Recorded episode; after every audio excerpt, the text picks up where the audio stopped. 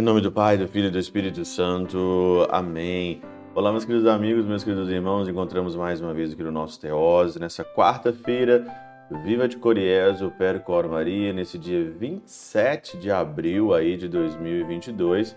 Nós estamos então aí na nossa segunda semana aí da nossa Páscoa, nossa caminhada até Pentecostes. Muito obrigado por todas as doações que as pessoas fizeram nesses últimos dias, ajudando o Teose. Eu agradeço mesmo de coração, rezo por você sempre aqui. Que Deus te retribua tudo aquilo que você faz pelo Teose, as pessoas que compartilham o nosso conteúdo nas redes sociais, manda no grupo de amigos, no grupo de, de família, né? Para todo mundo escutar o Teose. Eu só tenho que agradecer. A palavra de Deus está aí proliferando, a palavra de Deus está crescendo e esse é o nosso intuito aqui. Não uma promoção pessoal, mas que ele cresça e nós possamos diminuir. Muito bem, o evangelho então de hoje, de João, no capítulo 3, versículo 16 a 21, e logo de cara aqui, né? É, o versículo 16 já fala: Deus amou tanto o mundo que deu seu Filho unigênito para que não morra todo o que nele crê, mas que tenha a vida eterna. Deus amou tanto o mundo, né, que deu, entregou o seu próprio filho. Dúvidas do amor de Deus? Será que você tem dúvidas sobre o amor de Deus, né? Porque hoje nós é, podemos até ouvir isso ainda de certas pregações. Ah, Deus te ama. Pô, mas Deus, te, mas Deus me ama como? Né? Ele entregou o seu filho por nós.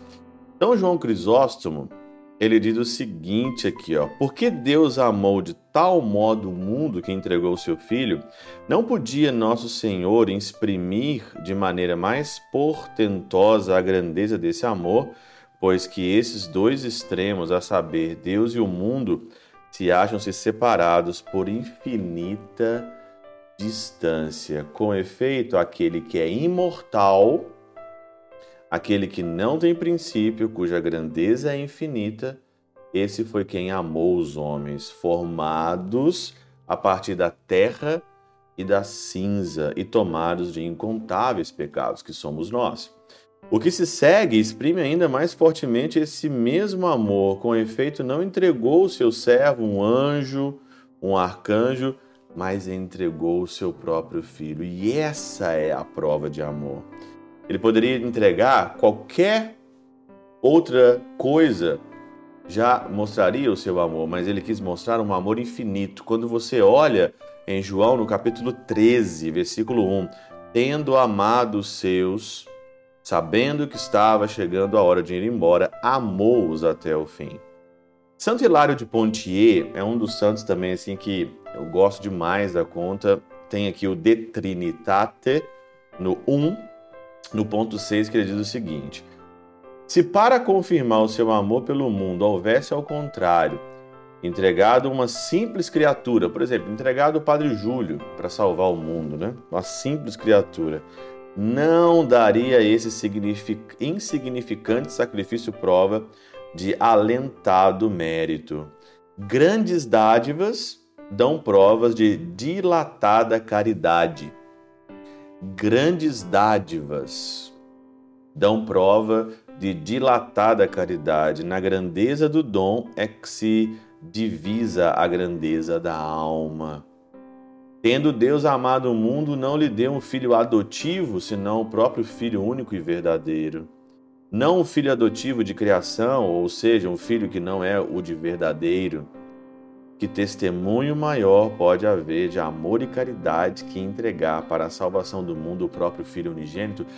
Santo Hilário de Pontier está perguntando aqui para nós existe um testemunho maior, nós podemos ver um testemunho amor, a maior de amor.